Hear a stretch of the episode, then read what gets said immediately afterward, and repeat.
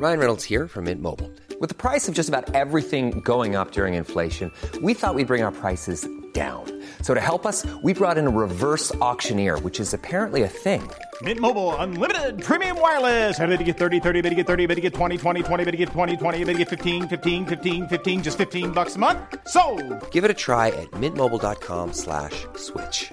$45 upfront for three months plus taxes and fees. Promo for new customers for limited time. Unlimited more than 40 gigabytes per month. Slows. Full terms at mintmobile.com. Escuchas. Escuchas un podcast de Dixo. Escuchas Linterna Mágica con Miguel Cane. Por Dixo. Dixo. La productora de podcast más importante en habla hispana. Hola y bienvenidos de nuevo a La Linterna Mágica, el podcast para cinéfilos de Miguel Cane y esta semana otra vez su servidor Roberto Cavazos. Esta semana vamos a reseñar Día de la Independencia Contraataque y la película Yo antes de ti. Y también echaremos un vistazo al resto de la cartelera, pero no sin antes pues, cubrir una bola de noticias relevantes de, de cine. Hoy nos acompaña nuestro invitado especial, Daniel Krause, crítico de cine para El Financiero y editor del blog de cine en Letras Libres, además de novelista, guionista y quién sabe cuántas cosas más. Nada más eso. Es- Con eso es más. Y futbolista también. Ah, Desde hace años ya no. Los pulmones no me dan, desgraciadamente. Bueno, pero el entusiasmo, el entusiasmo continúa, ¿no? El entusiasmo por el fútbol en pantalla sigue ahí. Perdura. Pues Sí. perfecto, ya somos dos. Miguel, bienvenido. Hola, ¿qué tal? ¿Cómo están a todos los que escuchan este podcast? Definitivamente necesitan que les examinen la cabeza, pero es un placer estar con ustedes. Bueno, pues ya sin más, avancemos al top 10 de la semana pasada de este cortesía Canacine. Este, vamos a empezar nada más ahí con sus opiniones y algunas de las cosas que nos han tuiteado todos. Empecemos por la número 10, Buenos Vecinos 2, que baja tres lugares esta semana al número 10. Miguel, ¿tú viste Buenos Vecinos 2? Sí, yo la vi. eh, sigo sosteniendo que es una comedia que aguanta vara. Eh, y esto es básicamente gracias al carisma de Seth Rogen y Rose Byrne y a la presencia guapa de Zac Efron y Chloe Grace Moretz, a la que muchos me dicen que soy muy cruel porque luego digo que es Chlorine Grey Grace Moritz, pero es que pues a veces sí es bastante acidita la chamaca, pero eh, la película eh, pues tiene su- sus momentos, tiene su gracia y para dominguear está padre, pero no me sorprende que haya bajado tres lugares en la lista del top 10 de Canacine. Perfecto, pasamos a la 9 entonces, Un holograma para el rey. Esa también bajó tres lugares al número 9. Así es, eh, la película de Tom Tikwa. Ti- de- ¿cómo, era este? Tom Tukva. Eso. Tic, tic, va. Ok. Tukva. Yo sí me había dicho taekwondo, no sé, pero sí, bueno. yo también, pero acá, acá Cada mi, día se aprende algo Acá mi estimado Roberto, que es Hal Deutsch, me, me enseñó cómo. Tom Tikva.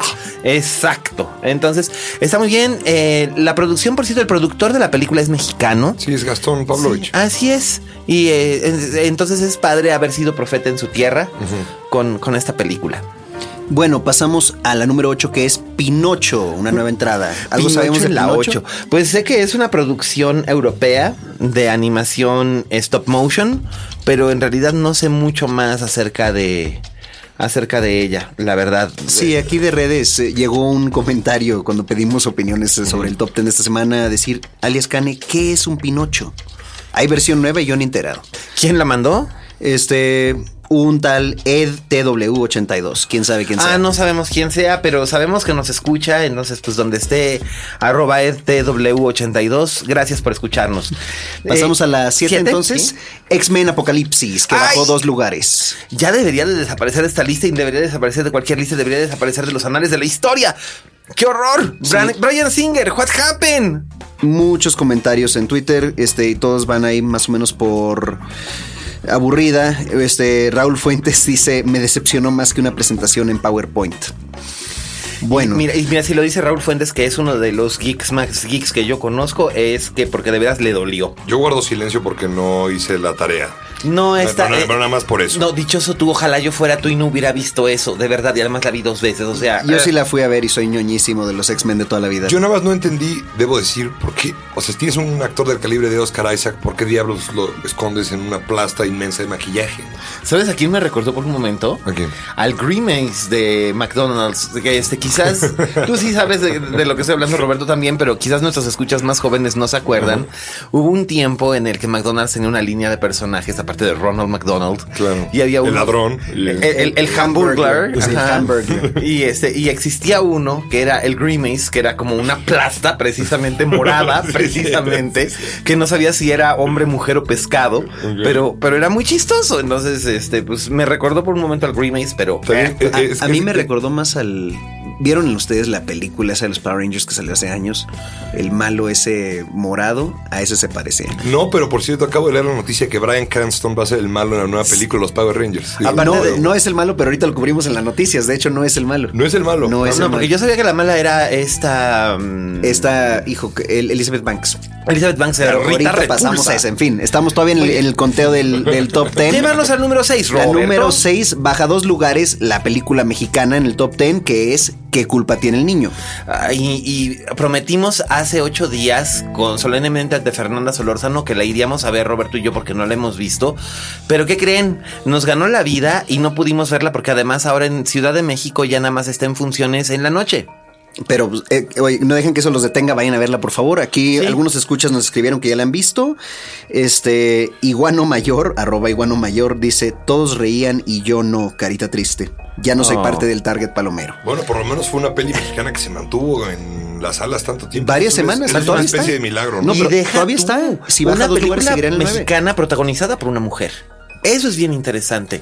Que tiene mucho carisma esta chava, ¿no? Sí, Carla Carla, Sosa se tiene muchísimo carisma, lo que Por sabe quien lo hace muy bien eso, o sea, mantiene la atención del público.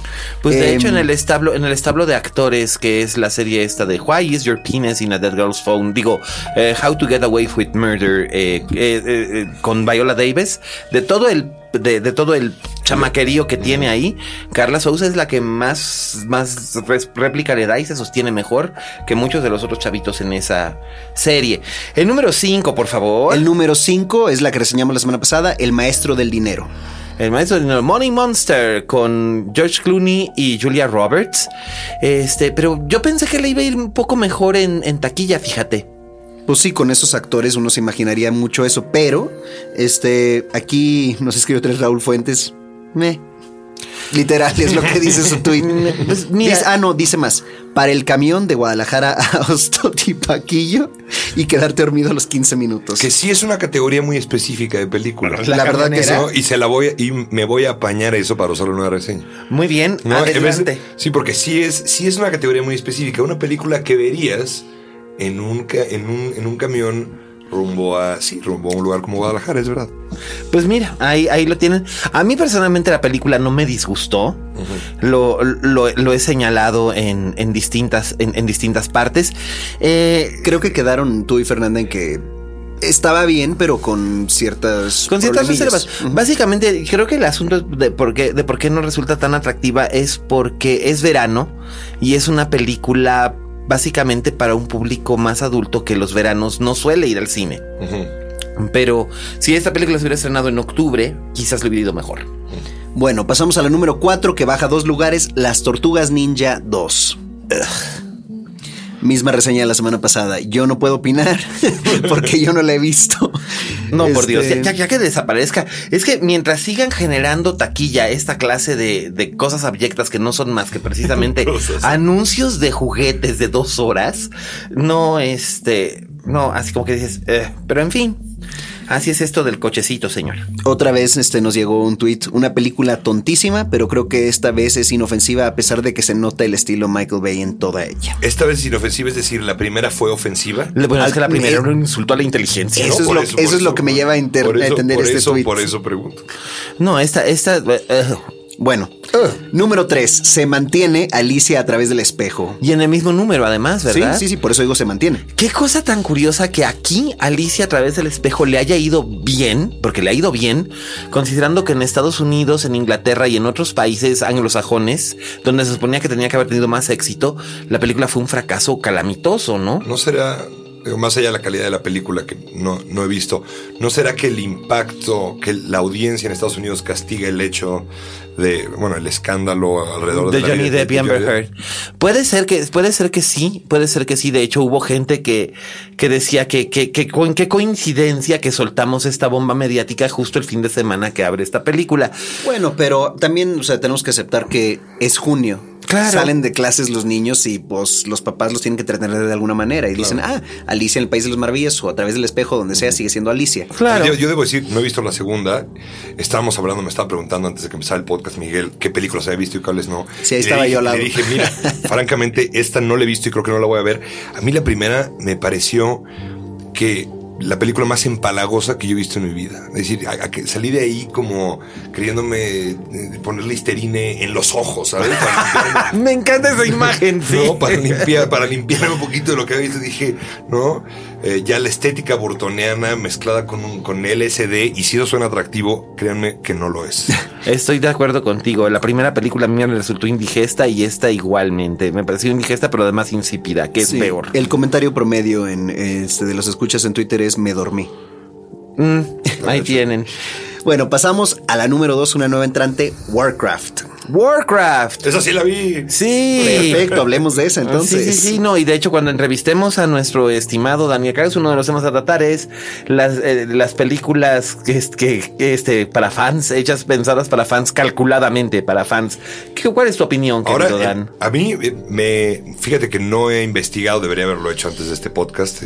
Soy un mal invitado que no hizo su tarea, pero me gustaría ver si realmente la legión de fans de este juego será suficiente. Yo creo que no, para llenar las salas. Porque sí es una película que eh, se apega muchísimo a la estética, a la atmósfera del juego. Entonces, si, si jugaste World of Warcraft, yo lo digo con cierto orgullo, porque fui muy feliz, jugué, jugué World of Warcraft varios años, sí te sientes como en casa, pero eh, yo siento que para alguien que nunca ha jugado los juegos debe ser como si te metieran de lleno en un universo confusísimo, ¿no? Eh, y, eh, y, y otros se, se han quejado y quizás con razón. A mí no me parece, de nuevo, porque jugué el juego, pero si no has jugado el juego igual y la estética te parece, pues francamente fea, ¿no? Y te parece una película como abigarrada y... eh, Ciertamente la trama, la trama es difícil de desentramar. Es un, es, es una película, es una película enredada, con giros de tuerca medio incomprensibles. En fin, Pero esa cosa sucede mucho cuando, cuando la fuente es algo que tiene un objeto de culto muy, muy seguido y es muy difícil adaptarla. Recordemos la adaptación que hizo David Lynch a Dune, la novela de, Frank Herbert. Eh, se tardaron 20 años en llevar Dune a la pantalla porque era muy difícil poder condensar. Eh, déjate tú los Y demás. nos quedamos de ver sin ver el- la de Jodorowsky. el primero, sí, bueno, pero la de Jodorowsky hubiera estado fumadísima, pero también hubiera sido muy difícil de adaptar precisamente por Porque lo la mismo. de Lynch no hubiera estado fumadísima, lo estuvo. Lo estuvo. Bueno, ¿qué quieres que te diga? I was there, I saw it. Sí. Este, pero, sí, diga. Si tengo un instante nada más, es que aquí creo que de, de el fracaso que yo creo que viene, el fracaso de Warcraft, se desprende un debate que es interesante. Eh, ¿Por qué no se puede adaptar bien un videojuego? Y yo creo que es por lo siguiente, y es algo de lo que hablaré mañana, bueno, no cuando salga el podcast, cuando sale el podcast. Eh, el martes. Bueno, de lo que hablé el viernes, hace cinco días en, en el tiempo real, sí. Y es lo siguiente. Cuando estás adaptando una novela, tienes que adaptar una historia. Y porque evidentemente en una novela, en un cuento, en, una- en un cómic, en una novela gráfica, eh, la historia, la trama va al volante. Y la atmósfera tiende a ir en el asiento del copiloto. En un videojuego es lo contrario. Es decir, por supuesto que, que Warcraft tiene una trama.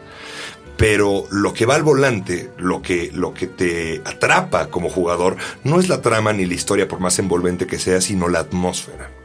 Y me parece que eh, nadie va a ver eh, el hecho de que la trama no cause, no, no haya gente fiel a la trama, sino a la atmósfera, implica que, eh, pues, ¿por qué vamos a ir a ver la película si podemos jugar el juego? No sé si esto que estoy diciendo tiene no, lo entiendo perfectamente. tiene sentido. Es una de las Vamos a ver una adaptación de la atmósfera. Para ver una adaptación de la atmósfera, ¿por qué no mejor me meto a jugar World of Warcraft en este instante? ¿Sí me explico?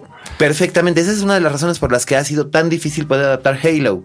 Que no, que no que, sé no cuántos años- que no tiene, que, que casi no tiene historia. No, exacto. Entonces, no sé cuántos años llevan tratando de adaptar Halo. Creo que desde el año 2000 están anunciando una película sobre Halo y ha tenido distintos guionistas, algunos muy buenos, muy reconocidos, y no, no hay tal. Entonces, pues eso es lo que, lo que tenemos sobre Warcraft. y Antes, de- hablaremos- antes de pasar la uno, solo una pregunta. ¿Mejor que Super Mario Brothers?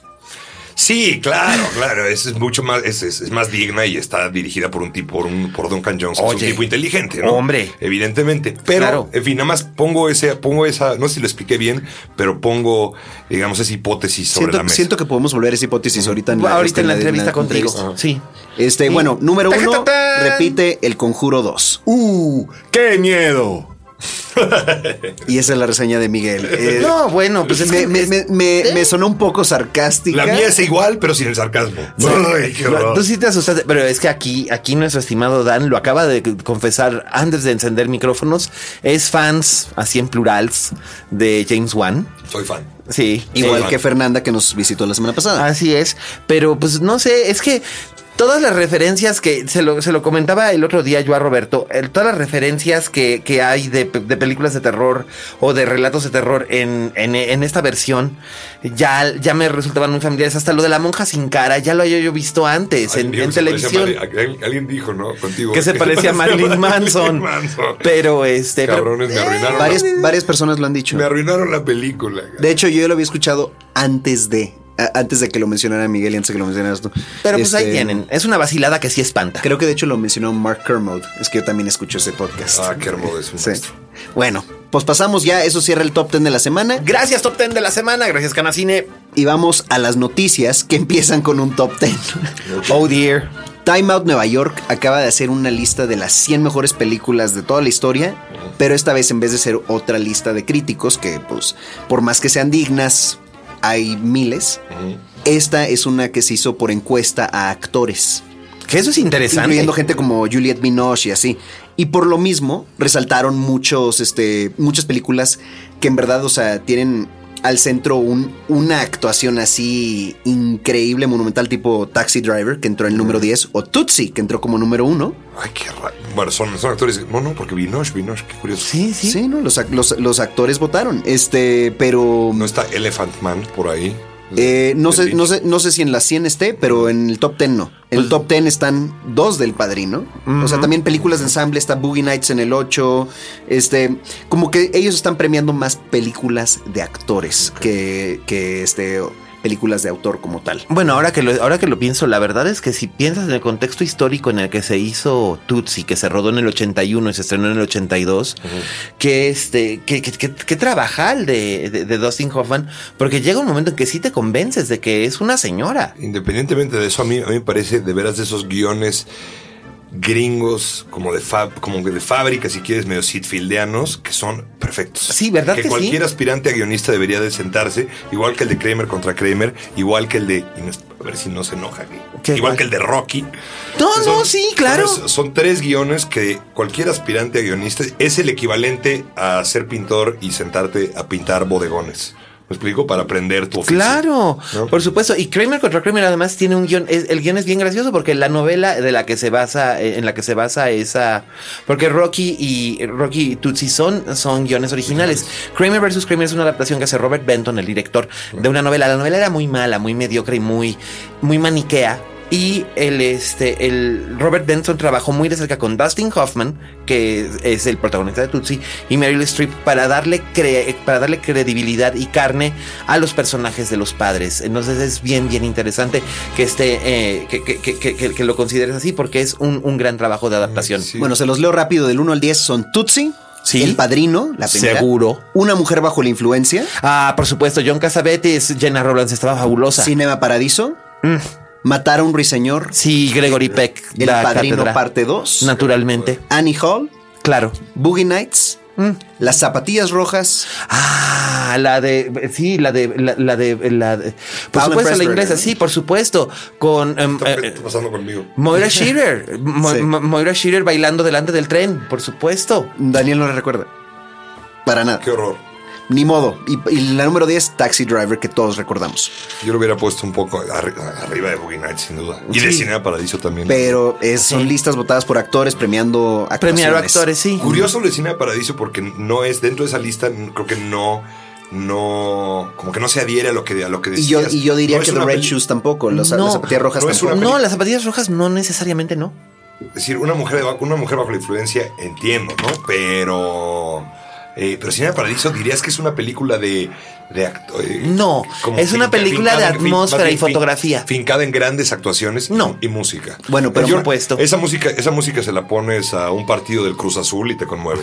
Les voy, a, po- les voy a poner una, les voy a poner una más. Saludos, una más. León. Sé que, sé, sé que en ese top 100 está Los Goonies. ¿Sí? Sí.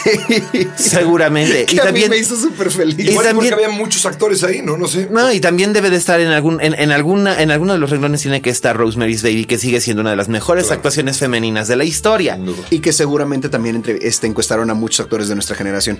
Sí. Y por eso salió Claro. Los Goonies, porque todos, todos, todos la vimos de chiquitos. Paréntesis chiquititito, un día tenemos que platicar del documental de, Alex Gibney que hizo de cuatro horas sobre Sinatra, porque quiero saber qué opinaste de cómo retratan Mia Farrow Ah. en, ese, en ese documental. Por supuesto, lo, lo comentaremos. Ok, bueno, pasamos a noticia que la verdad probablemente es la más grande de la semana. Sí. James Earl Jones vuelve como Darth Vader en Star Wars Rogue One. Repartado en Entertainment Weekly. Dejen a mi primero. niñez en paz. Yo lo sabía, lo sabía, lo sabía. Sabía que iba a aparecer, que, que iba a aparecer Darth Vader. Te Tiene que aparecer en algún momento de, de- de esta película, porque básicamente, si usted ha estado viviendo debajo de una piedra eh, los últimos dos años y no sabe qué es Rogue One, Rogue One es una película que dirige Gareth Edwards, que protagonizan eh, Felicity Jones. Felicity Diego Jones, Luna. Diego Luna. ¿Quién más, Dan? Ya nada más me acuerdo de ellos dos. Pero bueno, es una película que es. Riz Ahmed, perdón, este, Sí. que salía en, en la película esta con, con Jake Con, Gyllenhaal. claro, Nightcrawler. Nightcrawler, gracias. Es buena este, es- es buena es actor. excelente, excelente. Llevo años viéndolo allá. En, en esta película es una, es una precuela a Star Wars número episodio 4 a New Hope. Sí. Así que esta es la historia de los planos que tenía la princesa Leia, ¿Cómo los roban? cómo se los roban y se los, dan a- se, se los hacen llegar. Así que me imagino que no va a salir Carrie Fisher, pero por supuesto que sí tenía que salir Darth Vader. La, la- la noticia, la buena noticia de esto, creo, de, lo de James Earl Jones, por ahí leí que eh, los ejecutivos estaban un poco preocupados porque las escenas con Darth Vader eran demasiado brutales. A ver si es cierto. Pero Esperemos. ojalá. Digo, no, Esperemos obviamente sí. no es, obviamente no es su cuerpo, porque pues Nunca no, lo fue. nunca lo fue, nunca lo fue, fue.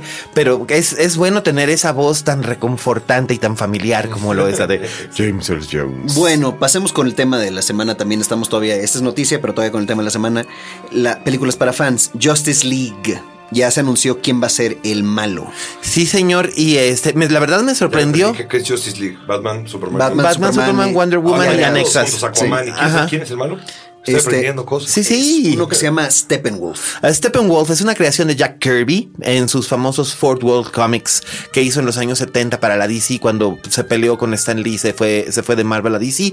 Steppenwolf es un personaje que pertenece a la, al, como a la armada de Darkseid y este, en realidad creo que esto es como un bait y no creo que vaya a ser únicamente él el villano porque ya sospechábamos que Darkseid iba a ser el ¿Cuál villano. sospechábamos? Nos lo dejaron. Bueno, nos lo dejaron bastante claro. porque era el que movía los hilos de Y consta que yo soy más niño Marvel Superman. que, des- que DC y no, no soy mucho de DC, la verdad. Y, eh, y bueno, es que lo primero que yo leí en mi vida fue un cómic de DC, que puedo decir, eh, siempre voy a tenerles cierta consideración. Eh, pero pues qué interesante que sea Steppenwolf, sobre todo porque es un personaje que nunca había tenido tanto peso y preponderancia dentro de los cómics per se. Así que habrá Más que noticias sobre la misma película se integra Willem Dafoe. Este, como Nuidis Bulco, que es este aparentemente un como que asesor de Aquaman. Sí, sí, sí, de, de- dentro de- en, en Atlantis. Este, ya, ya nos prometió, ya nos prometió Zack Snyder también en un tono un poquito más ligero. ¿Ah, sigue Snyder? Sí, sigue Snyder. Dios, me ampare. Sí. Pero nos prometió ¿Tiene un tono contrato? más ligero. Pero La productora, que creo que es Kathleen Kennedy, Sí. dice que no, este. no puede ser Kathleen Kennedy. No, sí, no puede ser. Sí. No, Kathleen Kennedy es la. Es la, No, es la de. Star Wars, Es la, sí. Es la, Es la de Star Wars. No, no, Kathleen perdón, estoy es- confundidísimo. es No, no, no. Pero es, es, es otra egregia productora famosísima que se me olvidó su nombre ahorita. Este. Y anunció que solo va a ser una película en vez de parte 1 y parte 2, como ¿Qué se tal- había dicho antes. ¿Qué, qué tal mi ofensa? No puede ser. No puede ser ella, no, no puede. Bueno. Y por último, que Flash va a ser el personaje cómico, tipo el Ant-Man de la Ah, película. o sea, sí, Ezra ya se dieron Miller. cuenta que Quicksilver, que Quicksilver. Claro. que lo Quicksilver logra Es lo único que funciona en X-Men. Claro. Este, bueno, y sobre, sobre lo mismo tema de DC, los cómics y Batman, este, un rumor que le llegó a Miguel no sé de dónde. Ah, eh, también de el internet, que es este eh, que es cuna del internet. Básicamente es que siendo que Ben Affleck va a dirigir eh, la, nueva película de Batman. Donde él mismo va a actuar. eh, el rumor es que va a haber eh, el personaje de Robin. Ya hay una referencia que hubo un Robin y murió en, la historia de este Batman, como lo vimos en, Batman vs. Superman. Ahora, como es un Batman que está más apegado al Batman del universo creado por Frank Miller, se rumora que puede que haya un Robin que sea Carrie Kelly, el, personaje de los cómics, de, las novelas gráficas de- de Frank Miller, The Dark Knight Returns. Pero no se ha confirmado absolutamente nada al respecto. Bueno, y como último, este, vamos a este, decir dos cosas. Bueno, una cosa bonita y otra cosa muy trágica. Este, me informa Miguel que hoy es el 110 aniversario del nacimiento de Billy Wilder. Billy que- Wilder. Que nos trajo el apartamento, que es una de mis películas favoritas. Y Sunset. Some Like It Hot. y Some mil Like It otras Hot, cosas Sunset Boulevard. fantásticas. Y eh, trágicamente esta semana falleció el joven actor Anton Yelkin a sus 10, 27 años. 27 ¿no? años, sí. Me Este, muero de ganas de ver una película suya que no ha salido en México que se llama Green, Green Room, todo es mundo una de las habla de ella. películas Sí, yo de- tam- de este también he año. escuchado mucho y, y que él, esperemos está, que sea muy que él está excepcional. Y que de hecho él iba a dirigir una película con los compañeros que tuvo en Green Room. Ese era el plan y de hecho ellos fueron los que eh, los que lo encontraron en su casa después del es un, en inglés es freak accident, un, un accidente inexplicable eh, doméstico en su garage. No se trata de, de aquí de aumentar su filmografía y aplicar un poco la River Phoenix y decir el gran actor de su generación y mucho menos, pero la verdad es que a mí sí me pareció notable en la película, no, no si en todas, pero en la película que estuviera, si fuera una película fallida como Like Crazy, qué capacidad para la vulnerabilidad tenía ese, ese, ese cuate, de veras. Sí, ¿No? muy si lo ves en... Alpha Dog también él, él era muy interesante en esa, que no era la mejor película del universo, No, pero ahí pero incluso en. Fright Night, en Fright Night ¿Sí? el tipo tiene que, que- yo la disfruto porque Fright Night la original me gusta mucho, pero tiene momentos de una vulnerabilidad y además por otra parte algo como inmediatamente entrañable, ¿no? Como que lo ves y dices, estoy con él. Incluso en una, en una película que se llamaba este, Charlie, Cha- Charlie Bennett, que hizo con, con Robert Downey Jr. y por supuesto en la serie Huff, que fue en la que lo conocimos. Con Hank Azaria. Así es. Bueno, y ya con esa, este, bueno, primero que nada un pésame muy sincero de parte nuestra a su familia y a sus fans y a sus amigos, este, y pues es una gran pérdida para el mundo del cine porque la verdad era un actor muy entrañable y, muy- Absolutamente. y con el que era muy fácil empatizar. Pero bueno, pasamos ahora al tema de la semana, que son las películas para fans. No, nos vamos a saltar entonces la, la- la crítica de la semana. Vamos a pasar a eso y luego vamos a ir a la crítica de la semana. Ah, ok. ¿Quieres hacer la crítica primero? Es que es realmente muy breve, así que Bueno, está bien. Démonos, démonos un poquito de tiempo entonces para hablar de Día de la Independencia contraataque. Día de la Independencia contraataque. Muy bien, esto no lo puedo hacer ya en el periódico porque la primera y única vez que lo hice en el periódico fue muy divertido, pero después este pues ya no lo pude volver a hacer, pero hagan ustedes de cuenta que están leyendo un periódico, hagan de cuenta que encuentran mi columna en el periódico y hagan de cuenta de que, de que debajo del título de la columna y de mi firma viene la siguiente palabra, guacala. Esa es mi reseña de Día de la Independencia. No, no, no es tan breve, pero sí, guacala. La película es infame, es terrible, es un insulto para aquellos a los que les gustó la película original. Yo soy uno de esos, lo debo aceptar por más que era la cosa más gringa del No, universo. pero pues, es que esta es eso también. Es patrio- eh, eh, mensajes patrioteros estúpidos, personajes completamente anodinos. Que sabemos que en estas películas no puede haber mucha profundidad de personaje. Hasta, pero- Go- hasta Goldblum es anodino. Hasta Goldblum es anodino. Sacan a Jude Hirsch, que el que era su papá, lo sacan absolutamente por, ni- por ninguna otra razón más que para poner en peligro a un grupo de niñitos en un autobús escolar. O sea, de verdad, es una estupidez. Eh, es un desperdicio de actores. Bill Pullman, que es bueno, bueno, bueno en lo que se ponga, hasta en esta clase de mierdas es bueno, eh, sale desperdiciadísimo. Micah Monroe, que nos había gustado Oye, mucho. pero buena en- la barba de Follows. Pullman, ¿eh? Tiene una, una barba excelente. Ah, sí, pero luego se la Yo quita. también pensé eso, buena barba. Sí, Sí, pero luego se la quita. Cuando ya se pone su uniforme de piloto, se quita su barba porque va a salvar al Ah, mundo. espera, a ver, ¿ese es spoiler?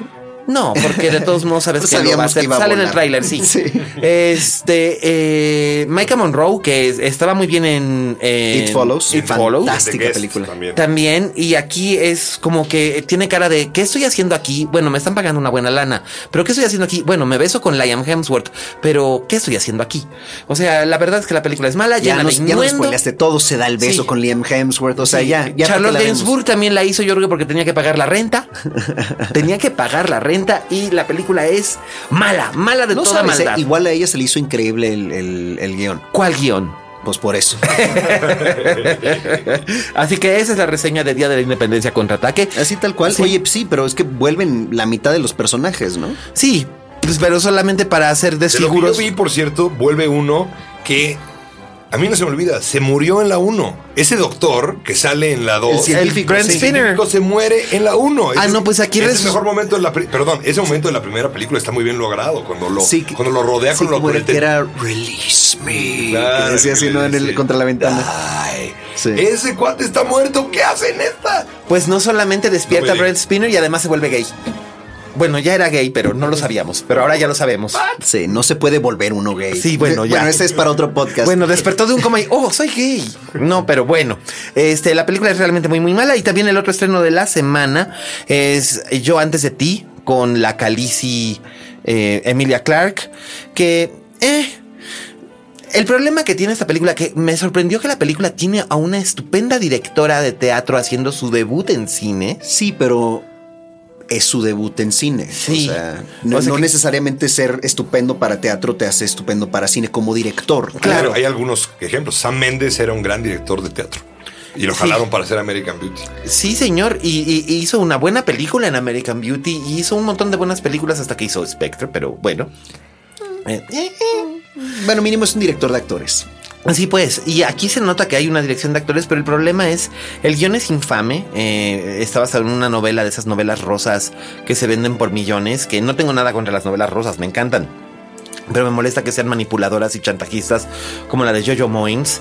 Este, y además ha habido una controversia, sobre todo en Inglaterra, su país de origen, al respecto de que si la, de que si la película es pro eutanasia y que, que trata y retrata mal a personajes con capacidades diferentes. Más que pro eutanasia, lo que, lo, lo que están, este, lo que están alegando, que es la comunidad de gente discapacitada, Ajá. este, especialmente en Inglaterra, es que, que como que da esta impresión de, de que la gente discapacitada son una carga innecesaria o pesada sobre la sociedad y que por eso se deberían de suicidar. Yo no he visto la película, no sé si esto sea correcto o no. No es del todo correcto, esa percepción me parece exagerada, pero no les falta razón.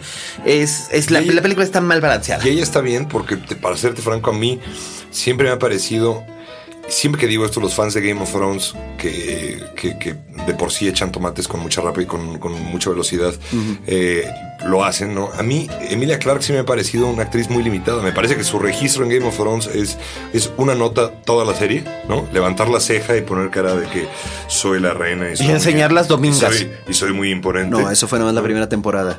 Este, No, nada más. y luego sentí lo mismo cuando vi Terminator, ¿no? Entonces, esto que es una comedia romántica, nada más me, me da curiosidad. ¿Sabes qué? ¿Ella lo hace bien o no? Yo debo confesar, antes de que Miguel Sí. diga ahí de su veredicto, yo la conozco desde que estaba estudiando, a Emilia Clark. Y era por mucho la mejor actriz de su generación. Mira. Y me ha sorprendido mucho su trabajo después de graduarse. O sea, ya una vez, ya una vez este, en Game of Thrones y todo lo demás, porque en serio, en serio, en serio, brillaba cuando estaba estudiando. Brillaba. Pues igual debería de quitarle ella el botón de mute a sus, a sus capacidades de brillar.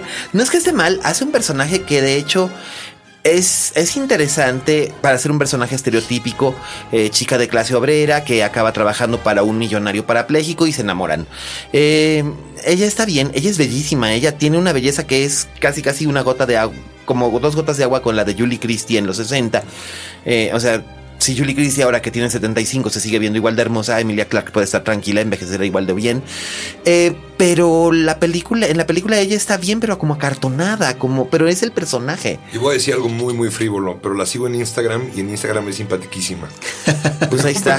Ahí está. Es que te- Es- es lo- es lo- creo que es lo más frívolo que he dicho frente a un micrófono en mi vida, pero, pero nada, síganla porque es eh, vaya, de esas, de esas eh, celebridades que, que no se comportan como celebridades en las redes sociales y eso, pues no sé, no sé por qué siempre eso resulta refrescante. Pues mira, ahí lo tienen, ¿eh? Ahí lo tienen. Acaba de declarar su, su fandom acá el señor No, Krause. pues de mi Y experiencia. sin ser tan fan de ella, no es, no es porque sea fan de ella físicamente, sí, me parece, evidentemente me parece guapa. Aunque un día le empecé a seguir y nada, me pareció, me, me pareció, me parece una, una, una Y chica esos- simpática. Es, Y esos es- es muy simpática en Villarreal también, Esos de, fueron los de lo dos que yo la re- recuerdo. Vaya, las dos, reseñas, de, mantenido las dos reseñas de la semana son tibia y mala. Así que ahí tienen ustedes. Este, para elegir mejor, vuelven a echar otra vuelta con el ¿Cuál fue la tibia? 2. La tibia fue la de Yo antes de ti. Ah, ok. Y este, y la mala es Día de la Independencia contraataque. Mejor vuelven. Falta una fea. Este, pues fíjate que hay otro estreno. El único otro estreno que hubo esta semana fue Marguerite, que es una película francesa que no pude ver, que es básicamente la misma historia que plantea. eh, Pero más, este, una versión un poquito más ficticia. más o sea, ficticia y más cómica, aunque parten de la, de la misma anécdota. Una viuda millonaria que siempre soñó con ser, con ser cantante de ópera y que al quedar viuda decide volverse cantante de ópera. Y lo consigue a su manera, sobre todo porque no tiene ningún tipo de, de capacidad para la ópera, ni para el canto, ni nada. Es la película Florence Foster Jenkins de Meryl Streep, eh, dirigida por Stephen Frears, que Hugh Grant ha recibido muy buenos comentarios. Bueno, pero estamos hablando de Marguerite, Marguerite, Sí. que es un poco diferente, ¿no? Este sí. La manejan ligeramente La diferente. manejan de una manera eh, con un tono más cómico y de un modo y de un modo ligeramente distinto, al menos así es como la han promovido, pero esa no puedo garantizarla. A lo mejor puede ser una buena sorpresa. Este, vayan, véanla y si la vieron esta e- e- este fin de semana, eh, ahora que escuchen ustedes el podcast, eh, mándenos un comentario con el hashtag la linterna mágica sobre No, qué les hashtag nada más. li- linterna hashtag mágica. Linterna mágica, ¿no? Hashtag linterna mágica. Luego Si vamos a tener que estar checando dos hashtags y va a ser un problemón. Este, sí. bueno, ok, ahora sí ya pasamos a lo que yo ya quería empezar como Sí, tema. no, ya les estaban quemando las los yo, vi. siendo yo fans en general, para, creo que yo voy a ser el blanco de esta conversación. Este, películas para fans. ¿Cómo llegamos a este tema? Pues lo propuso Daniel, así que ahora No, bueno, a mí. eh, sí, eso creo que es un tema interesante de tocar. A mí, creo que cualquier, cualquier persona que se dedique o que se haya dedicado a la crítica ha, ha tenido que contender con fanáticos que una vez que criticas el producto que, le- el producto que les encanta, que les gusta, su respuesta es es porque no entiendes, no entiendes el material original. Como no leíste ese cómic, por eso no entiendes que al final Thor no regresa a Asgard, sino a otro lado. Y si hubieras leído el cómic, entonces la película tendría otro sentido para ti. Pero como no lo leíste, entonces no estás en el mismo nivel que yo para tener la misma discusión.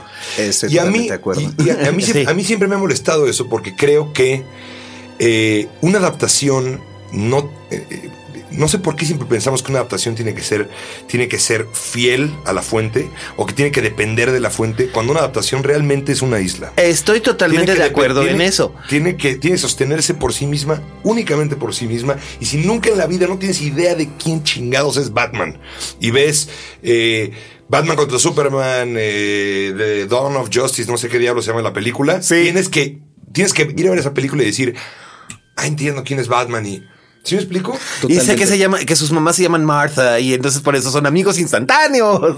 Qué horror. qué- Bueno, eso ya. digamos. Spoiler. Pero, pero, si vamos a las películas de los fans, lo padre es que ha habido momentos como la trilogía de los señores, del Señor de los Anillos, perdón, donde sí metían los easter eggs para los fans de los libros, pero habían cosas que básicamente la historia a grandes trazos se entendía por sí misma. No necesitabas haber leído los libros. Es un, es un, a ver, me- parece que es un gran ejemplo, porque me parece, y yo lo sigo defendiendo, a mí me parece, sobre todo la primera, la, la Comunidad del Anillo, me parece una película notable y una gran adaptación, en gran medida porque los libros de Tolkien son antidramáticos, son libros descriptivos, muy hermosos, eh, muy eh, líricos, y las películas son... A mí me parece que tienen momentos trepidantes. eh, a- yo, a mí me atrapan muchísimo. En fin, yo les tengo un cariño inmenso. Y me parece que en efecto, si leíste los libros, hay cosas que dices, ah, ok, esto es un, esto es un guiño para los grandes fans de los libros. Aquí, aquí encuentran un guiño de algo que ocurre en la novela, o una, o una eh, un, el- un canto de Tom Bombadil en, en- en boca de Gandalf, por Sí. ejemplo, ¿no? Sí, sí, Cositas así que uno aprecia. Pero eso no significa que tienes que haber leído la novela para entender mejor el conflicto de Saruman y Gandalf. no, para nada. Por Y de hecho se tomaron Y libertades. sin, em- y sin embargo, creo que los fanáticos de. Esto no va a pasar con Warcraft, creo, o no va a pasar mucho, pero los fanáticos de los cómics, con ellos es. Ahora que le pegué a, a- Civil War, Digo, inmediatamente vinieron los comentarios. Claro, es que no has leído el cómic no sé qué diablos de Marvel donde te explican el problema ahí con Semo y con, eh, con la Pantera Negra y con Zembovia o no sé cómo se llama la pinche república. Wakanda. este- Wakanda, ¿no? Este, entonces tú no puedes entender bien la película porque no eres fan de los cómics. Maestro, es que así, es que así no funciona. Y Marvel. estoy reseñando la película, ¿Y no los cómics. ¿Quieres apostar a que Marvel tampoco, Marvel tampoco lo hace así? Marvel tampoco lo hace pensando en esta película va para los que leían el cómic en los 80. Porque si fuera para ellos nada más, la película recaudaría 200 pesos y no 500 millones de dólares. Exactamente, Me pongo, me, parece que me, me pongo medio, este, Si ustedes pudieran verlo ahora, me pongo medio rudo porque Se pone sí es algo- porque sí es algo, me pongo medio Hulk. Buena referencia. Porque sí es algo con lo que uno tiene que contender. Me parece rarísimo, ¿no? Extrañísimo. ¿Por qué defender una película eh, usando como argumento algo que no está en la película, ni siquiera en la serie de películas, sino en la fuente original que es un cómic de 1983? Pero eso mismo nos pasa luego, este, bueno, y yo soy defensor del- de, las películas de Marvel en general, porque siento que en general hacen, manejan muy bien eso de que no tienes que haber leído los cómics. Pero, pero el problema, ojo, el problema, perdón Miguel, el problema no es con las películas, el problema es con, los fans. Con los fans que cuando tienes algún reparo con la película te dicen, no, es que no, Pues no, no leíste que no el leíste cómic, las sí. novelas gráficas, Mar. Es ¿Cómo- que ¿Cómo tú ibas no a saber, sabes. pobrecito? no? Claro, No, y luego bien. y luego quieren venir a enseñar, quieren venirle a enseñar a envasar chiles a Clemente Jax. Por ejemplo, cuando yo hice mi reseña sobre X-Men Apocalypse y protesté y protesté y digo, ya la película lleva cuántos cuántos meses lleva ya en cartelera? Este, lleva No como dos meses, decir, ¿no? Como dos igual. Como dos meses. Menos, menos de dos meses. Ok, pero ya lleva, lleva más de un mes. Entonces, si lleva más de un mes, mucha gente ya sabe. Y entonces ya no es un spoiler lo que voy a decir. Yo no lo diría porque ya sabes cómo soy yo con los Ya sé, spoilers. pero- Yo- hay películas que salieron hace 30 años y todavía no sé, todavía ya no he sé, me, visto. me- me dice que no debería yo decir que no debería yo revelar el spoiler de que Ali Magro se muere en la Love Story. Pero bueno, han porque pasado hay 45 gente, por- pero, pero es que hay gente Pero más joven empieza que la película. La película empieza con esa frase. ¿no? Es exacto. Ella murió Ryan- hace dos Ryan- días. Ryan sí. O'Neill dice eso, ¿no? Sí, ella murió hace dos días. O sea, pero, bueno, sí, pero, pero, pero bueno, o sea, mi teoría es que hay gente más joven que la película que no la ha visto. Y que igual, bueno, Love Story, la verdad, a mí no se me hace una excelente película, o sea que. Es- si no- exacto, si- es el ejemplo. Si no la quieren ver, no la vean. O, o gente No que no sabe que, que no, gente, gente que no sabe que Luke es hijo de Darth Vader. Este O que Fredo fue el que traiciona a este a Mike. Bueno, ese sí es un spoiler. No se ha escrito suficiente o no se ha escrito nada. Es más, ahí deberíamos, ahí, ahí deberíamos de pensar en un texto. En qué tanto que te vuelen un spoiler realmente hace que la experiencia sea aún más tensa. Por ejemplo, un, un ejemplo. A A, mí, yo tengo muy mala suerte. A mí me han volado todos los spoilers del planeta Tierra. Dime uno y me lo volaron. Así de, de cualquier serie. Hay uno que ocurre al final de la quinta temporada de Breaking Bad, que no voy a decir, que tiene que ver con una bomba, que me volaron. ¿Entienden? Me volaron. Que me volaron eh, eh, al principio de la temporada, que no se había empezado a transmitir en, en- en México. Y saber que eso iba a ocurrir hizo que la experiencia de ver esa temporada fuera, yo creo que más tensa, porque yo estaba esperando. Estás esperando. En algún momento va, pero, a pon detonar tú- algo. pero. ¿Qué? pero pon que te hubieran spoileado el sexto sentido. Bueno, sí, me hubiera molestado. me- me A mí, me yo solo, molestado yo solo me spoileé el sexto sentido a 10 minutos de empezar la película, pero eso fui yo. Me pasa mucho que yo adivino los spoilers mucho antes de que se spoilen. A veces- Este, a igual veces sucede. Fight Club me pasó, Sí. pero nadie me lo dijo. Fight Club es más fácil de, de, Sí, de adivi- como- de adivinar adivinarla, que- sí. Y de hecho lo adivinas y te dices a ti mismo, no, no puede ser. Si es esto, me voy a enojar. Pero te enojas, pero pero, ese es el propósito de Chuck Palahniuk. Fight Club es una película que con o sin spoiler tiene mucho que ofrecer. Ah, naturalmente. Tiene- o sea, tiene, tiene, tiene más niveles. Pero bueno, volvamos a las películas de sí, los fans. Pero precisamente a lo que voy es esto.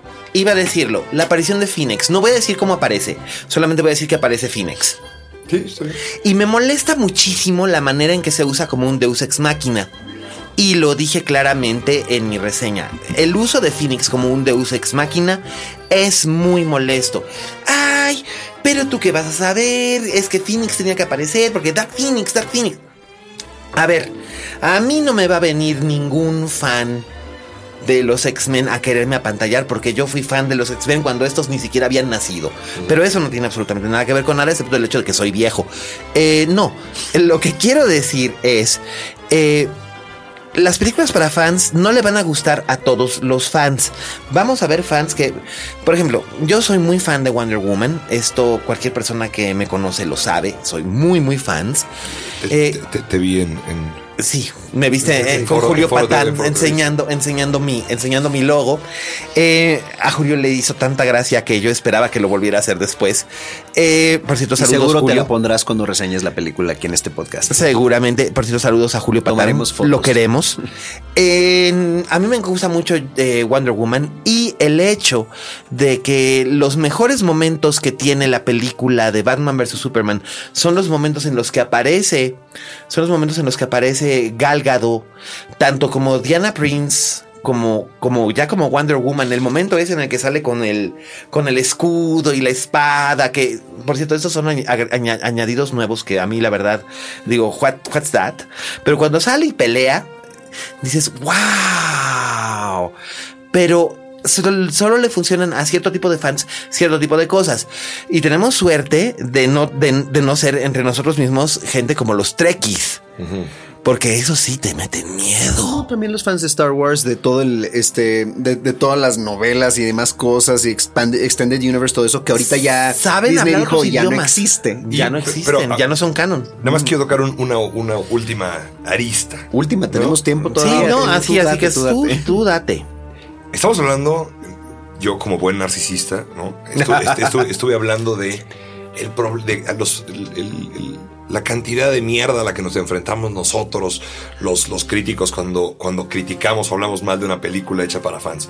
Pero imagínense los directores, ¿no? Es decir, imagínate ser el director de, yo qué sé, de Harry Potter 5 y haber dejado fuera... eh, no sé, toda una parte que a la gente le gustaba mucho del, del libro, la insurrección, de la, la- la- Terminaron editando mucho Adobe. no, y, eso enojó mucha gente. Adobe, entonces la gente se, que se enoja y demás. eh, con- con el director o con el guionista. Mi respuesta a eso es, si te gusta mucho todo lo que pasa con Dobby en el quinto libro de Harry Potter, ¿por qué no vas a leer el quinto libro de Harry Potter? Es decir, la película no tiene por qué. Parece algo que es muy evidente y sin embargo me parece que la gente se le olvida. Sí. La película no tiene que ser el libro. ¿Te, gusta el, te- te gusta el libro? Claro. Ve a leer el libro. Mira. la película es otra cosa. Las dos adaptaciones al cine más fieles que he visto en mi vida, que, que he visto en mi... Que, que he Se llama adaptación, no traducción. Adaptación, exacto. Las dos adaptaciones más fieles que he visto en mi vida de, de dos libros en el cine han, han obedecido a dos razones completamente distintas y son casos muy únicos. La primera es El bebé de Rosemary era porque Roman Polanski jamás había adaptado el trabajo de nadie más al cine. Entonces, cuando él adapta la novela, vio que la novela se podía traducir muy fácilmente a un lenguaje, a un lenguaje dramático. Entonces, básicamente lo que hizo fue tomarla y poner la ¿Te escena gusta por la novela, por cierto? La novela me encanta. La novela es estupenda. Y, y- y la- y obviamente todo el mundo sabe mi amor obsesivo por esa película. Polanski hizo ese trabajo porque además para él fue muy fácil. Realmente él dijo, es que para mí fue realmente muy sencillo. Y le escribía a Ira Levin o lo llamaba por teléfono desde Los Ángeles a Nueva York para preguntarle detalles sobre ciertas cosas. Levin estaba súper agradecido, sobre todo porque, porque decía, nunca nadie se había tomado tanto cuidado con la adaptación de, de un, de un trabajo mío, pero era porque Polanski no sabía que podía tomarse todas las libertades que quisiera con la adaptación, con la adaptación del libro, y la historia se le hizo tan sencilla de adaptar que así lo hizo. El otro caso es El silencio de los inocentes, de Silence of the Lambs, que la adaptación de Ted Daly ganó un Oscar. Y él hizo un gran, gran trabajo adaptando la novela de Thomas Harris. Pero también fue por lo mismo, porque dijo, en realidad la novela estaba tan bien estructurada De entrada. de entrada que era realmente muy sencillo. Lo único que Tali hizo fue cambiar un par de detalles al final, incluyendo la escena final. Que la escena final del Silencio de los Inocentes, la novela, es muy diferente a la escena final memorabilísima No, de, pero hay de la película. que son verbatim. Eso Eh, eh, sí. por ejemplo, la- el- cuando, cuando se conoce, cuando se conocen Lecter y, Y Clarice, la él- escena él es le dice, le dice, you look like a rube. Sí. Todo, todo ese monólogo. Cuando le donde- dice que, donde- que- chula la- se ve con su bolso caro y sus zapatos baratos. Donde, la destroza. Sí. Eso es, te, pero te lo juro. Palabra por día- palabra. Sí, si así abres la, la novela es palabra por palabra. En efecto. Ahora bien, entonces la adaptación, como lo dijo Daniel, la adaptación no tiene que ser eso. El problema viene cuando los fanboys, y hay pocas cosas que yo deteste más en esta vida que un fanboy, eh, se creen que saben más que tú. Lo dice un tienen- fanboy confesado, eh, damas y No, caballeros. no, momento, mo- momento. momento ahí. En el momento en el que me convertí en un crítico profesional, dejé mi estatus de fanboy en la puerta.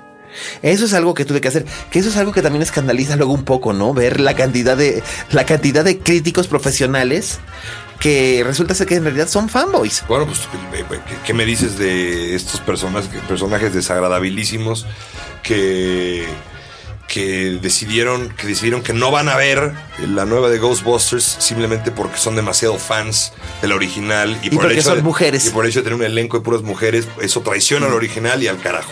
Digo, yo lo voy a ir a ver, nada más me hubiera preferido que no hicieran otra simplemente porque generalmente secuelas o reboots no, no- no han tenido buena, eh, no he tenido buena experiencia de ellas. Pero que sean mujeres me va y me viene. O sea, eso, bienvenidas, que hayan más. No, además son mi- muy buenas mi, mi reacción, mi reacción inmediata fue, es una película que no me parece que la textura, el tono de la película vaya con la original. Y eso en un principio me molestaba. Y luego pensé, ¿te gusta la original? Ve a ver la original. Ahí la tienes, Sí. en, la tienes en DVD. Sí, y en Netflix y en todos Ahí la puedes ver, ¿no? Esta es otra película. Nada más se llama Cazafantasmas también, pero es Pero otra es una cosa. nueva, ni siquiera. Claro. Ni siquiera es en el mismo mundo de la, de la original. No, nada, sí es, en el, sí es en el mismo universo. Ya, ya está confirmado que Sí. sí, es. En el mismo- dijo que no. Paul Feig dijo literalmente en este mundo no existió lo anterior. Pues eh, bueno, en el tráiler están dando a entender que sí, porque en, en el nuevo tráiler empieza diciendo, hace 30 años un grupo de amigos salvó al mundo y viene el, el- el- el dibujo del, del- del- Sí, sí, del el logo fantasma, sí. y ya luego empieza. Entonces, no sé si esto tenga que ver con algunos, con algunos tweaks que le tuvieron que hacer en su momento. O igual y nada más no quería spoilear nada. O a lo mejor no querías pelear nada, que es como cuando dijeron que, que, que, este, que el, el personaje de Marion Cotillard en Batman no, e- no iba a ser eh, el personaje que resultó ser siendo. claro. Pero como, válido. como quiera que sea, lo que sí es que yo propongo esto, cuando se estrene eh, Cazafantasmas, la nueva versión que se estrena el mes que viene, Mm. invitamos a Daniel a que venga para acá y nos dé sus impresiones al respecto de aquello. Encantado. Perfecto, creo que esa la darán sin mí, no estoy seguro, depende de qué fechas. Pero Sí. bueno, este. Ya no, por último, nada más es, es, es- es, o sea, para mí decir uh, un comentario sobre eso que tú dijiste de, de- de lo del escudo y el. Y la espada. La espada de, de la mujer. Pues es que mira, no creo que en cine, especialmente en el lenguaje tan oscuro que quería usar Zack Snyder, funcione un lazo de la verdad. Por ejemplo, o un avión invisible. Sí, exactamente. O lo mismo de que dices, sí, ahí están, ahí, ahí están igual sus brazaletes, pero dices, No, claro. pero claramente ella es invulnerable. No, no, los tiempos O sea, cambian y, y se tienen que hacer y se tienen que hacer ajustes. Ahí tienes la muy incomprendida y muy fallida y muy vituperada película de los cuatro fantásticos que salió el año pasado, que básicamente esa película fue un fracaso por culpa de su director, al que se le dio carta blanca para hacer lo que quisiera con la franquicia y lo que hizo fue un- ahora, ahora el pobre es un paria, ¿no? pues sí, Sí. pero se lo ganó a pulso. Sí, por, terminó bajado de una de las películas de Star Wars, por eso. Sí, y ese fue un problema, ¿sabes también por qué? Porque el- hay otro problema que son los fanboys que se vuelven directores, pero ese es un tema para otra ocasión. Pero él no era fanboy que se volvió director. Él sí, porque un fanboy que se volvió director fue Sam Raimi de Spider-Man. No, eh, no, curiosamente. y lo hizo bastante bien. No, el Sí, asunto, muy bien. Tengo entendido que el asunto con Trank, más que fanboy, es que quería llevar a los cuatro fantásticos por lados más cronenbergianos. Sí. ¿No? Como a, como a terrenos quizás. Eh, Body horror. De una aspereza que en el material original quizás no daba para No, eso. sobre, sobre todo porque lo que quería 20th Century Fox y lo que quería Marvel, que, que les, que les vendió los derechos, básicamente lo que querían era un, este, básicamente lo que querían era un, una película que pudieran mercadear en el verano para chavitos y adolescentes. Y ese no era el punto y el resultado fue muy feo. Pero eso es lo que pasa cuando tú contratas a alguien que tiene una visión totalmente diferente a la tuya. Ha pasado con Marvel y han dicho, bueno, muchas gracias, cada quien por Ahí su tienes, lado. ahí tienes y- Ang Lee. Ah, No, no, Ang Lee ahí sucedió. Sí, pero sí. luego no permitieron que sucediera con Edgar Wright. Por ejemplo, que Edward, que Wright iba a ser una por- comedia, un body, un body movie, que, finalmente fue un body movie, pero Pero yo creo que escribí un texto sobre esto. Yo creo que Edgar Wright era una visión demasiado singular para Marvel. Marvel necesita de una cierta homogeneidad. Por eso me llama tanto la atención. Sé que tú no eres tan fan, pero por eso me llama tanto la atención que va a ser Taika Waititi, el director de What We Do in the Shadows, con la tercera Sí. de Thor. Que tengo entendido además que es un road trip intergaláctico. Sí. Con ¿no? Hulk. Con aparte. Hulk Sí. y con Thor, ¿no? Y es un tipo, es un, es un director que, que puede ser tan ligero y tan simpático y tan ocurrente yo quiero ver qué tanta mm, eh, manga ancha le da a Marvel. pero yo no, yo, yo no porque sé yo sí tan radical. Thor siempre ha tenido, las películas de Thor siempre han tenido humor. Es cierto, es cierto. Pero, pero vaya, a- aterrizando el comentario de nuevo a Edgar Wright, si ves sus películas, y yo soy muy fan de Edgar Wright, quizás son demasiado singulares. Demasiado Demasiado, Edgar, demasiado Edgar Edgar, Wright. Para entrar dentro del esquema homogéneo que exige Marvel. Incluso en sus adaptaciones, la adaptación esta del chavo este contra el mundo, Michael Scott Cera Pilgrim. contra- Scott Pilgrim contra el Michael mundo. Cera gracias. contra el mundo. Eh, Ramona, eh, la película, la película, eh, obviamente le gustó a algunos, no le gustó a todos porque era un- Es un proceso de adaptación. a mí es la que menos me gusta de él, pero me sigue. A mí, me, a mí me gusta mucho, pero yo prefiero, por ejemplo, la trilogía Cornetto, Cornetto. Pero eso era muy barroco, porque el humor de Edgar Wright es muy barroco y esas las creó él específicamente para Peggy Frost. Pero esa es otra historia. Bueno, fans, tuitenos. arroba alias Cane, hashtag linterna mágica. Yo, bueno, si me quieren tuitar a mí, perfecto, igual y les contesto, igual y no. Este, pasamos ahora a una sección muy particular nuestra, que son las recomendaciones domésticas, en la que cada semana vamos a recomendar una serie y una película clásica. Empecemos por la serie. ¿Qué, qué serie vamos a este, recomendar esta semana? Pues la serie que vamos a recomendar esta semana es una recomendación y sugerencia de nuestro estimado y fino amigo Daniel Krause. Que cuando le, cuando le dije, pues esto es lo que hacemos, empezó a bombardearme con una serie de series, una serie de series maravillosas. Y de, de repente se nos ocurrió que vamos a recomendar no solo una serie, sino una miniserie que está disponible ya también en Home Media para quienes quieran, que no tengan HBO Go, puedan ir y ver, comprarla. Está disponible en DVD y Blu-ray. Eh, es Show Me a Hero. Ah, Sí, sí, sí. Ahora, creo que ahora tienes que hablar tú. ah, ok, por eso me quedé como, ¿ya? Sí, Oscar. Isaac en Show Me a Hero. Ah, Oscar Isaac. Sí, ¿Qué caray. tipazo? Eh, uno pensaría que no se puede hacer una serie interesante, envolvente, sobre el tema que aborda Show Me a Hero, que es lo- el tejemaneje burocrático en una ciudad eh, De mediano tamaño. De mediano tamaño, medio decadente en los 80 en Nueva York, ¿no? Empieza...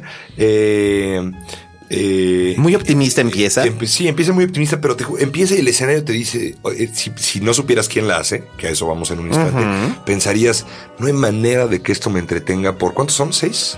¿Seis capítulos? Seis seis capítulos. capítulos. Y bueno, lo que viene es verdaderamente eh, una, una, una genuina tragedia gringa, ¿no? Eh, de hecho, el título de la, de la serie viene de... De esa frase, Show esa me a hero, I'll show And you a tragedy. Exactamente. Eh, y es la historia... Muéstrame un, muéstrame un héroe y te muestro una tragedia, ¿no? Así Traducido. es. Eh, ahorita se me está, se me- no sé por qué se me fue Wasisco.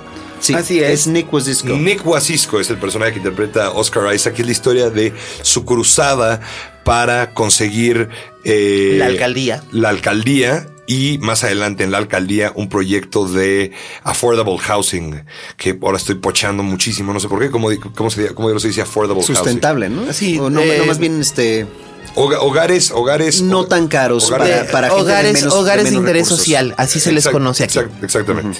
Eh, y la, la serie está, está dirigida por Paul Haggis, ¿cierto? Así es, en, algunos eh, capítulos sí. Creo que, creo que los seis capítulos por Paul Haggis y está, pens- está creada y escrita por eh, David Simon Que es el creador de. de Wire. Ah, sí, ¿no? exactamente. Es que si no lo dice, ¡revienta! Exactamente. Es de- que The Wire eh, sigue siendo considerada por muchos, entre otros, Para mí, aquí mis mí. compañeros de mesa, como la mejor serie de televisión, No sé si tú te diría que la mejor de todos los tiempos, pero es definitivamente una de las mejores. de las mejores de los últimos 30 Es que años, como hay, sin duda. Es que para mí es muy difícil decir la mejor porque es que hay tantos diferentes estilos para, y tipos. para- yo, yo, yo sí me atrevo a decir, pum, es la, es- The Wire es la Desde el punto de vista de, de creación de personajes, sí, y por mucho. Y tengo que decir algo, admitir algo aquí en este podcast, ya que me invitaron.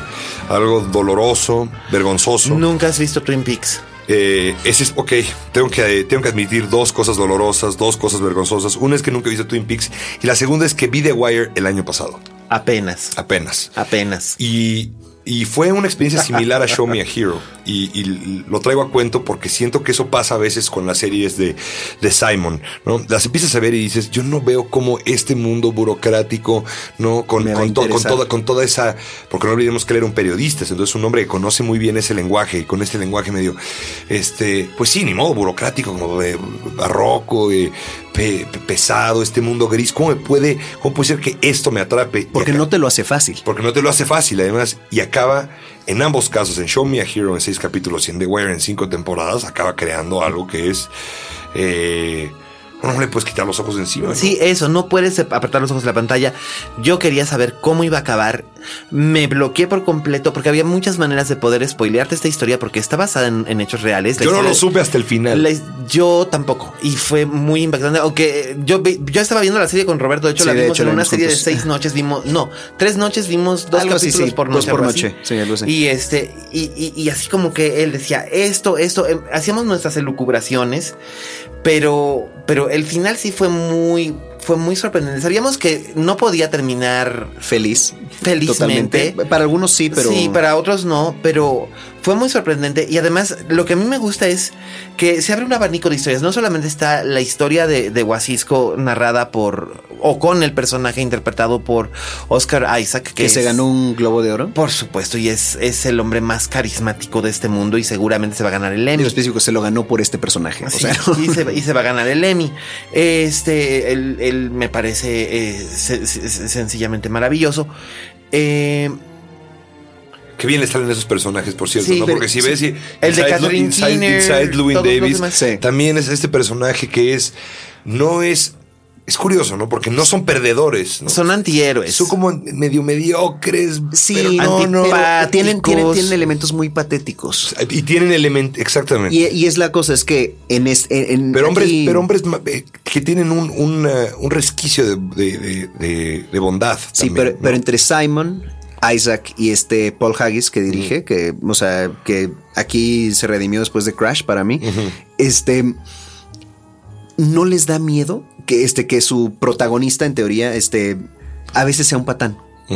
Este, o que a veces sea medio tonto y no, y, y- y no sepa cómo y resolver. sea un narcisista. Aparte sea un narcisista y tiene mucho este hubris, o sea, se le sube de repente y luego la caída es más fuerte. A mí, a, mí, a, mí, a mí personalmente sí me, me parecerá más interesante un personaje así que un personaje todopoderoso Perfecto. o inteligentísimo y perfecto. No, y como vimos- pienso, pienso en Damian Lewis en Billions, por ejemplo, que pues bueno, no solamente es un genio para hacer negocios, sino más tiene todo el dinero del mundo. Pero eso Eh, es el tipo de, de serie mainstream americana. Lo que Ese- estás escribiéndome es porque. Eh, sí. ese es el sueño americano real. Es ser perfecto, Ese es- ser impecable claro, y es- nunca, es la- Pero nunca es más regarla. interesante lo que, por ejemplo, hizo también Matthew Weiner con John Hamm en el personaje de Don Draper en Mad Men.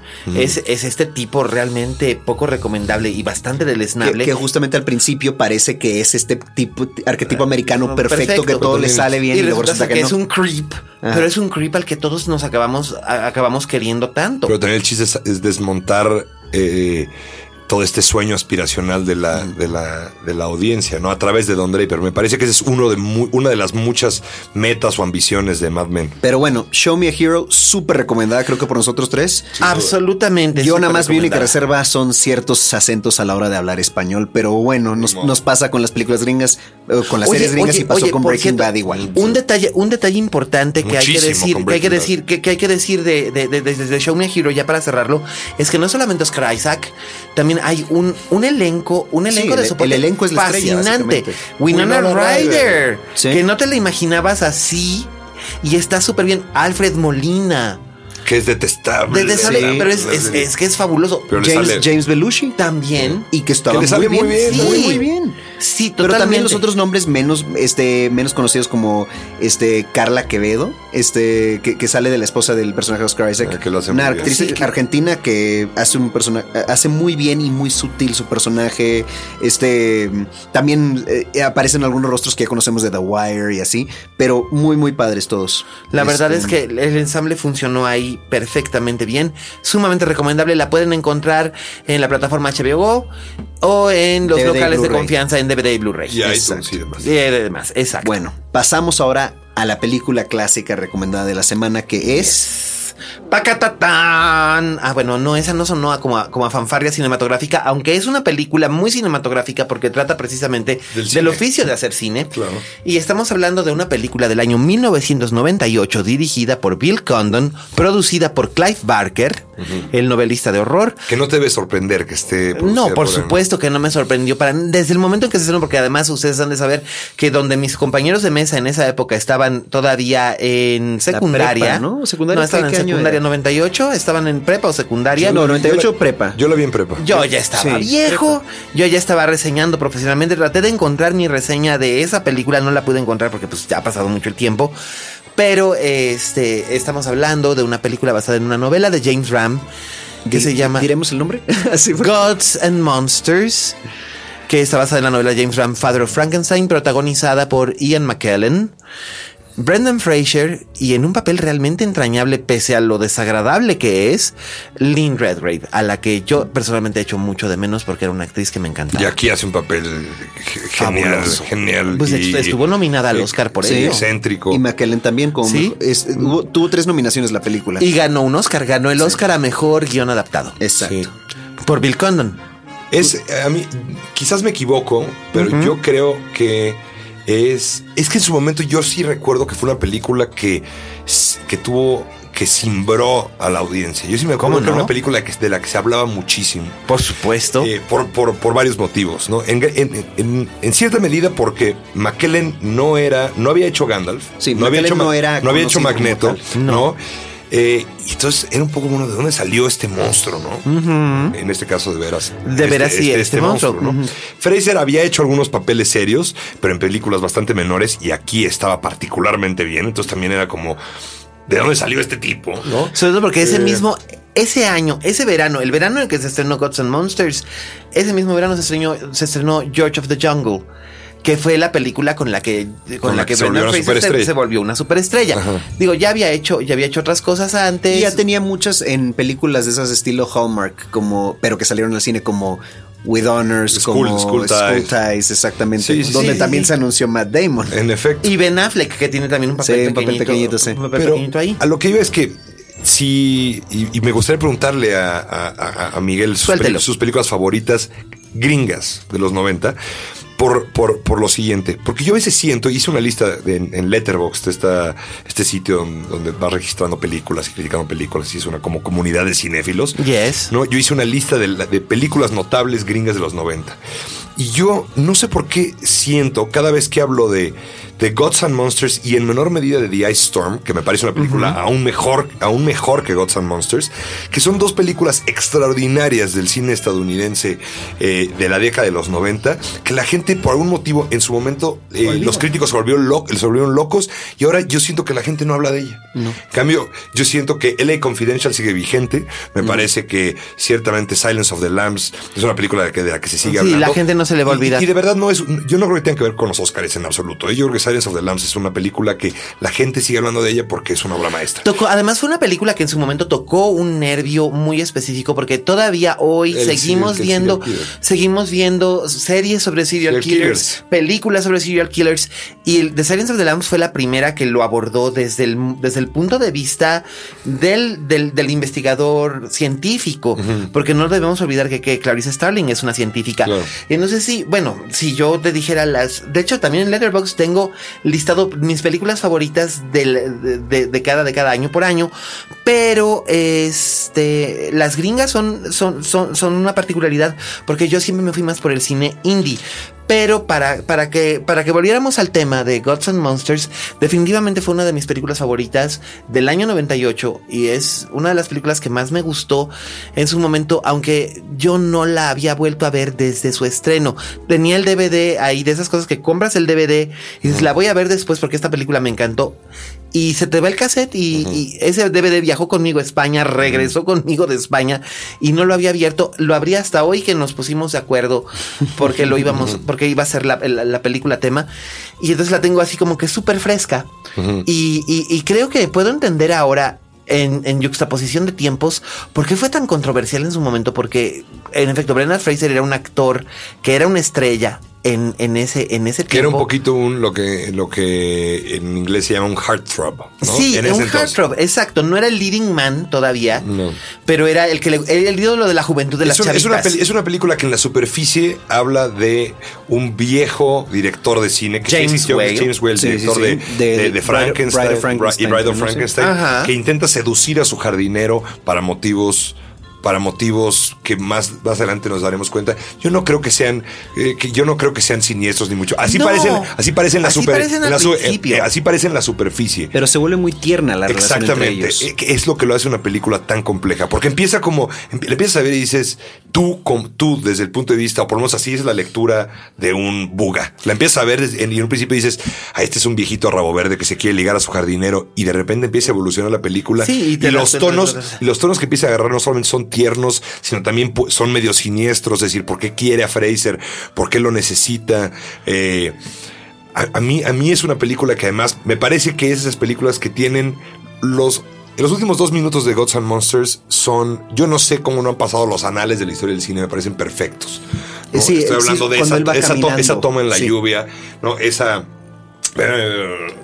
Ve, ve cómo- Si ustedes no pueden ver a Daniel Carlos ahorita, pero se le está poniendo chinito el cuero. Pero literal. o sea, no es no, no, no, exageración. y, eh, vaya, lo que, lo que dice atrás del dibujo del sketch de Sí, sí, sí, Frankenstein. sí, sí, sí, ¿no? por que se supuesto. usaron cinco dibujos reales de James Ah, Whale en, no esa, en no esa. Por supuesto, sí, incluyendo, o sea, la- eh, eh, el, el- el- el dibujo, ese dibujo que, que vemos es una reproducción fiel de, ese- de un dibujo, de, de un dibujo real de James Whale, porque él hacía el diseño, el diseño de los personajes para sus películas. O sea, ese famoso peinado de la, de la, de la novia de Frankenstein. hace él. Y la cabeza plana de que, que usaba. Y te lo explica Boris la Karloff. película, Por además. supuesto, y te lo explica con toda la Y- si eres un fan de Frankenstein, como seguramente Uy, y eres. lo disfrutas ¿no? mucho. Lo disfrutas Bueno, muchísimo. yo no recuerdo quién ganó ese año el Oscar a Mejor Actor.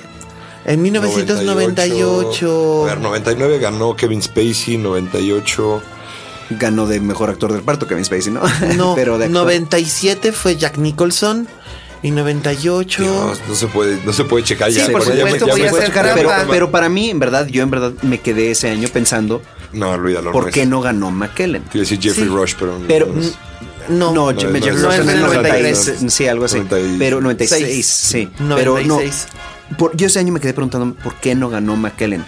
Porque me hizo sentir absolutamente todo lo que es posible sentir sobre un protagonista. Lo detesté y lo adoré. Este, y por igual. Y eso a mí fue, fue- es, en ese entonces cuando yo apenas estaba como que en verdad sí descubriendo que yo sí quiero ser actor, ¿verdad? En mi vida. Y estaba viendo a este hombre que igual como tú dices, yo no lo había visto en nada antes. Y Los nominados fueron No importa, Ian no, ¿quién McKellen, Ian? McKellen, Nick Nolte por Affliction, Edward Norton. Tom Hanks y el ganador fue con razón no me acordaba. Fue el año en que ganaron Gwyneth Paltrow por, por Shakespeare Shakespeare in Love. Pero ¿quién ganó y mejor actor? Roberto Benigni, que se trepó y Ah, casi ya, tira a ya, Sofía. Loren. Y, No, ya, bueno, ya, sabe- ya, sabe- ya sabe- entonces ya sabemos por qué ganó. Sí. Porque ese año debió haber sido o de Nick Nolte o de, O de Ian McKellen. Esa actuación de Nolte es inmensa también. Sí, también Sí. por eso. O sea, ahorita ya acordándome, no, sí. O sea, la verdad es que Ah, cualquiera de esos dos yo no me hubiera quejado. ¿Ves? Pero ves co- lo mala que es la, la vida es bella, que le sigue encantando a un montón de gente. Y yo Para respeto mí es mucho incomprensible eso A mí, eh, Sí, el, amor que le tienen en a la vida es bella es, es así Pero bueno, eh, volviendo. nos quedamos en blanco. Gods and Monsters. Nos quedamos en blanco, qué horror. Es fantástico Ian McKellen en esta. Sí. Lynn Redgrave igual. Lynn Redgrave es maravillosa en el papel de esta. Lynn Redgrave, para quienes no la recuerdan, es la, era, falleció ya hace algunos años, era la hermana menor de la legendaria Vanessa Redgrave. Y el, cuando Lynn Redgrave apareció por primera vez en cine, era básicamente la hermanita. Entre ¿Podemos comillas. hablar de ella en esta película? Porque quiero meter el contexto. tiempo. Quiero meter el contexto, eh, eh, meter en contexto al público. Cuando ella empezó era la hermanita y este y era una chava muy guapa, curvilínea, gordita, guapa, muy muy bien dada, muy buena comediante, hacía casi siempre personajes cómicos y aquí hace hace algo completamente distinto, hace el papel del ama de llaves de, de James Whale, que además también existió, que era una mujer de origen polaco que ah, quería mucho a su jefe y lo quería muchísimo de verdad, pero tenía, le conflictuaba que fuera, en palabras de ella misma, en comillas, comillas, un pervertido, porque era una mujer sumamente devota católica, eh, que tenía una homofobia eh, sembrada y cimentada por su propia fe. pero de un, de un cierto modo, esa homofobia que ella tenía no le impedía sentir amor, cariño, respeto y admiración por su jefe. Hay que rescatar una cosa además de cómo está de la interpretación de Redgrave y de el- del diseño de vestuario y demás. Ambos, ambos, tanto Lynn Redgrave, eh, igual y alguien que, eh, que la vea sin... eh, que, que la vea de manera muy superficial la película pensará que hay algo como sobreactuado en, en- en su interpretación. Y yo creo que tanto ella como Fraser, si te das cuenta, el peinado de Fraser es similar al del, al del monstruo, al de la Sí. criatura, y la actuación de ella, ambos podrían ser personajes de una película de, De Whale de los Whale, 30. claro. supuesto, Totalmente. ¿no? Claro, Yo- yo absolutamente. Donde lo noté fue en esa escena al final, este, donde, donde va caminando él como el monstruo. Y el peinado de él, ¿no? Sí, sí, sí, por Sí. supuesto, con, con el. con- él se supone que es un marine, entonces tiene un flat top, ¿no? Un crew Claro, cut. claro. Tiene un, un es, son los años 50, entonces también es un periodo que es como que estaba tratando de definirse en esos sentidos.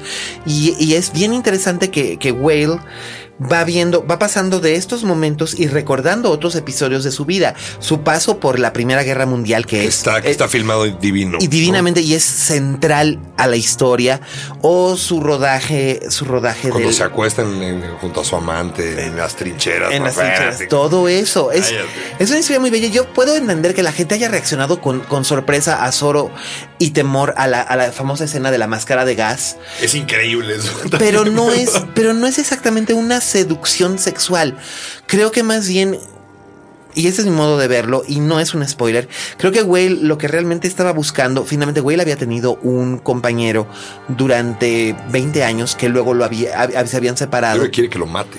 Sí. Libérame. En efecto, quiere, eso es lo que busca, busca la liberación Claro. a través de como sea, aunque sea golpes. Pero ojo, pero sí. ojo, este Whale, cuando dejó su nota, esto es en vida real, Sí.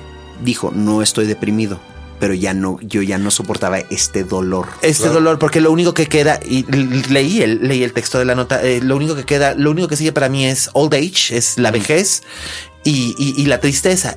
Y prefiero, eh, prefiero que todo termine ahora. Los quiero a todos, Jimmy.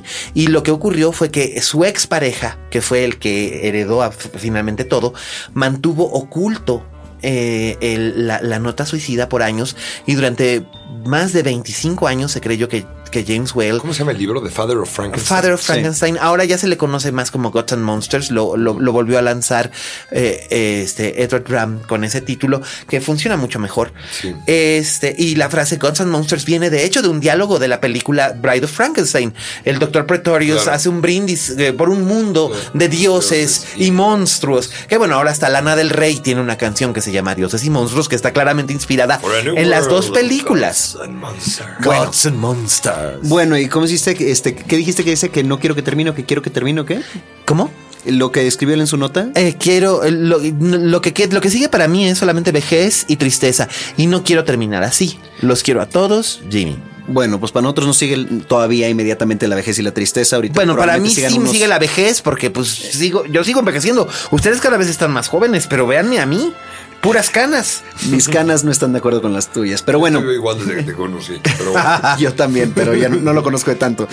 Bueno, pues ya con eso, escuchas, llegamos al final de este episodio. Este, les agradecemos que nos hayan escuchado. Por favor, cualquier comentario, opinión, insulto, etcétera, diríjanselos directamente a Miguel. No, no se crean. Pero a Miguel le pueden hacer cualquier comentario en Twitter, a- arroba alias Cane. Este, también a Daniel lo pueden encontrar arroba dkrause156. Así es. Y un servidor Roberto Cavazos en arroba yo soy Rob Cavazos. Para cualquier cosa, este, chequen los demás eh, podcasts que, que tiene arroba Dixo.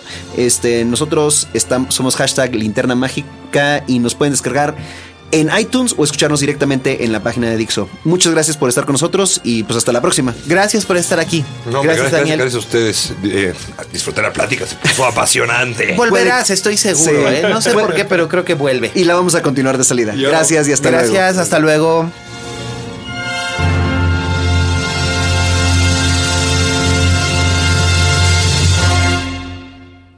Dixo presentó Linterna Mágica con Miguel Cane.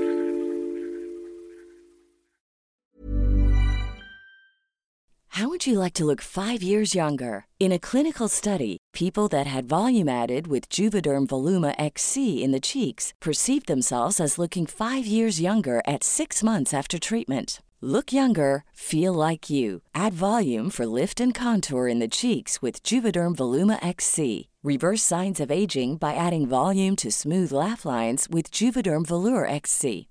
For important safety information and to find a licensed specialist, visit juvederm.com. That's J U V E D E R M.com. Not for people with severe allergic reactions, allergies to lidocaine, or the proteins used in Juvederm. Common side effects include injection site redness, swelling, pain, tenderness, firmness, lumps, bumps, bruising, discoloration, or itching. There's a risk of unintentional injection into a blood vessel, which can cause vision abnormalities, blindness, stroke, temporary scabs, or scarring. Talk to a licensed specialist to find out if it's right for you.